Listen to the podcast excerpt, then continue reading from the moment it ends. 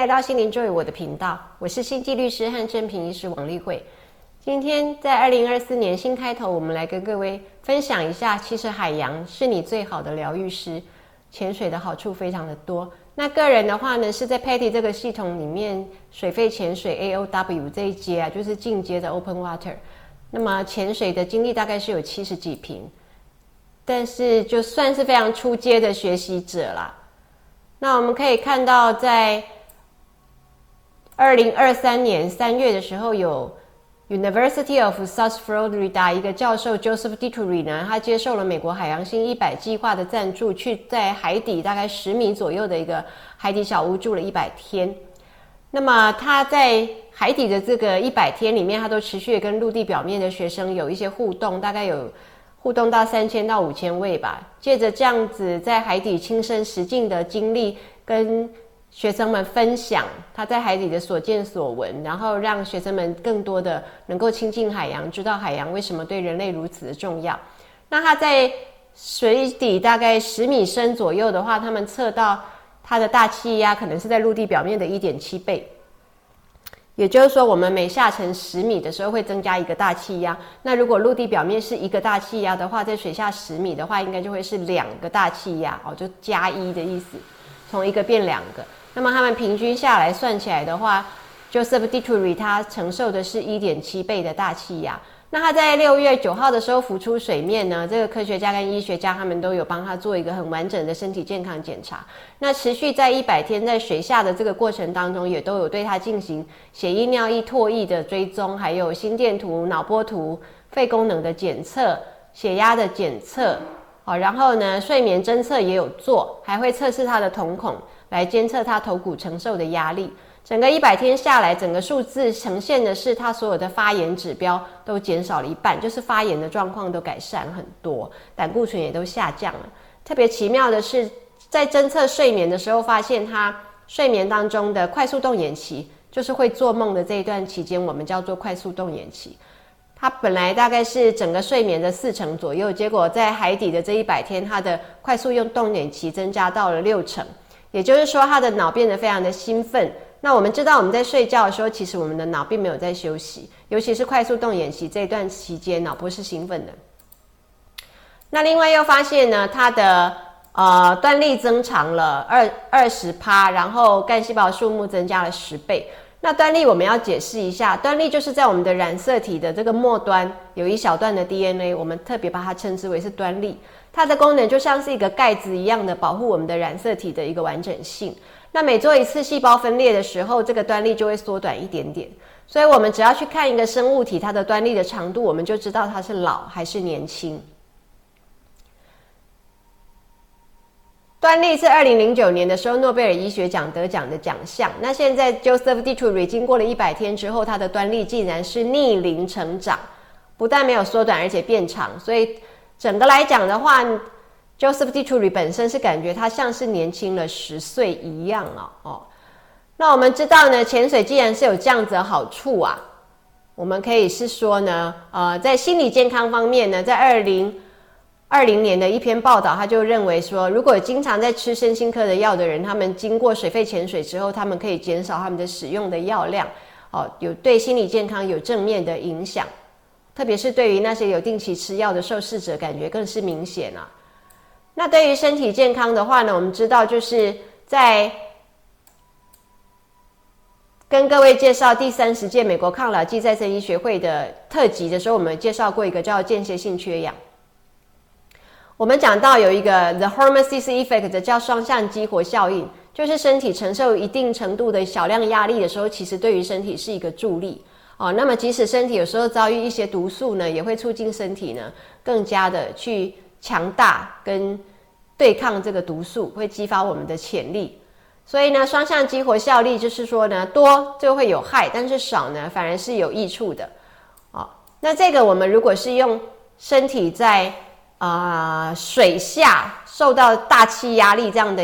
高压的影响的时候，我们也可以讲。这个时候对于身体也是有一定程度的好处，比如说我们可以讲到，在二零一九年诺贝尔医学奖的得奖奖项，就是提到我们的细胞会很灵敏、很机警的去侦测我们氧气的浓度，那如果呢，氧气的浓度有波动的时候，身体就会释放出 hypoxia-inducible factors。那么这些因为氧气偏低而诱发出来的这些因子，会去促进我们的细胞的基因表现，哦，去调节基因表现，去改善基因的活性。也就是说，在我们往下潜跟往上浮起来的这个下跟上的这个过程当中，因为我们的氧分压一直在改变，所以这会使我们的身体细胞变得很机警，它会很警觉到氧分压的变化、氧浓度的改变，所以它会试着去调节你的身体来适应这个变化。这个时候呢，它调节到基因的表现。那么基因是我们遗传到的东西，我们说遗传就遗传了，这是没有办法改变的。但是遗传到的基因是固定的。基因要表现不表现，如何表现，却是后天可以去被影响的。当身体侦测到氧波动的时候，它会产生一种危机感，所以它就会去促进你的基因呢更有弹性一点，适应力更好一点，把这个基因的表现呢转向能够适应缺氧或者是低氧，或者是呢氧不固定啊，不在一个稳定状态的这个现象。那我们讲过，间歇性的缺氧可以去帮助到你。的立腺体的功能，让它更加的活跃，然后可以去改善你的干细胞，让它干细胞的数目增加，甚至还可以促进你的血管新生，然后调节你的基因表现，并且改善你的代谢。所以，为什么我们看到 Joseph d i t r i 他的胆固醇整个可以下降，然后发炎状况下降，然后干细胞数目增生，端粒的细胞端粒的长度也增生，就是因为他的身体产生一个警觉感，他不敢过得太安逸。他有压力的时候呢，他觉得他要小心。也就是说呢，这就好像我们在做高压氧舱一样，高压氧舱它的压力慢慢的提高，高压氧舱它的压力慢慢的下降。这个时候都是促进我们的氧能够溶解在我们的血液血浆里面溶解的更多，然后呢，促进我们的红血球吸带氧气吸带的更加饱和，吸带的更多。那唯一呢，我们一直不断的提到在潜水会有的危险就是减压症。哦，我们或者是叫做潜水夫病，非常不断的最常被提到的潜水的危险就是这个。那这个也就是说呢，在你下潜的时候呢，因为你的氧被这个大气压把它压进去你的血浆，然后压进去你的红血球。可是，在你往上浮的时候呢，这个氧气跟氮气呢，却会从你的血浆里面跑出来，从你的红血球里面跑出来。如果可以直接释放到大气，当然就没有问题。那如果没有快速的释放到大气里面去，结果是释放到你的不应该去的组织里面，比如说跑去你的关节，那就造成你的关节里面有小小气泡，那你就会造成关节疼痛。那如果呢，它释放到你的肺里面，造成肺的栓塞，那就更加的危险，会使你胸闷、呼吸困难。所以这个是我们最常见被提到的病。不过在二零二一年的时候，有一个新的。研究报道出来，表示说这个减压症其实是因为这些小气泡释放出来，在你的血管里面游走的时候，你的免疫系统以为它是一个外来者去攻击它，所以就诱发了免疫反应，因此才会造成减压症，也包括可能皮肤发红、发痒，然后发烧这一些免疫反应。那过往我们的减压症，我们都是用高压氧舱来治疗，把这些小气泡把它逼出去。但是呢，现在还可以被认为呢，你可以再加上。免疫抑制剂来治疗，也就是我们对于减压症的治疗呢，已经越来越成熟，越来越完善了。所以这些大家就不需要去担心跟害怕。我们应该要讲的是说，如果我们能够遵照潜水守则，通常都是不会有这些状况的。新手通常都很安全，因为都很乖。比较会出事的就是老手，可能在水底待太久了，才会有这些个危险发生。另外，我们发现呢，在水底的时候，因为你这个。周边的压力变大，然后可能呢水温变冷的关系，所以它会迫使你周边的血液呢往你的主要器官流，往你的脑，往你的心脏，往你的肾脏，所以它可能增加了你的肾脏血流，然后呢增加你的心脏血流，增加你的脑血流。特别是它如果往你的心脏流的时候，会促进你的身体啊，可以释放出一种，呃，一可以利尿的一个因子出来。那这些呢，就会增加你的尿液，所以我们常常在潜水的时候觉得尿很多哦，它释放出你的心房的一个钠尿肽这样的东西哦，然后会产生一种 emergent diuresis，就是浸泡尿管啊，反正就是潜水的时候觉得特别的想要尿尿，特别尿多。我们还可以提到，在二零二三年六月十八号的时候啊，Ocean Gate 有啊出了一件事情，就是他们在下潜一个小时四十五分钟要去探索铁达尼号的这个这个过程当中，突然就失去联络，后来被发现是这个小潜艇直接发生内爆，